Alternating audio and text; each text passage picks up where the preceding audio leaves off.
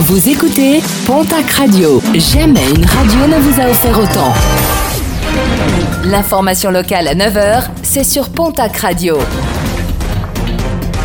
Bonjour Jean-Marc Courage Sénac. Bonjour à toutes et à tous. 78, le chiffre du jour, c'est le nombre de départements concernés par l'alerte orange canicule. 13 départements supplémentaires ont été ajoutés hier à la liste par Météo France. Et parmi ces départements, le Gers, la Lande Pyrénées-Atlantiques et Haute-Pyrénées ne sont pas concernés. La pollution, en revanche, touche notre région. L'indice de qualité de l'air est de moyen à médiocre dans le Gers, les Landes et les Hautes-Pyrénées. Dans les Pyrénées-Atlantiques, il varie de médiocre à mauvais.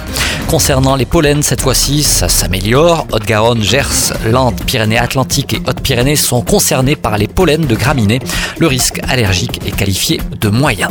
Pas de panique si vous constatez pas mal d'agitation aujourd'hui sur le bassin de lac. Un exercice de simulation d'accidents technologiques organisé par la préfecture se tient ce matin et jusqu'en début d'après-midi à l'usine Arkema de Mont. Exercice qui rentre dans le cadre du programme pluriannuel d'exercices destiné à tester les plans particuliers d'intervention. Et toujours du côté de Lac, la CGT appelle tous les salariés du bassin à se réunir lundi devant l'usine Sanofi. Un an après le scandale des rejets toxiques, le syndicat demande entre autres le respect des normes pour les rejets des pollutions, la reconnaissance pour tous les salariés de la traçabilité de l'exposition aux produits toxiques, ainsi qu'une année de départ anticipée à la retraite pour 5 années d'exposition.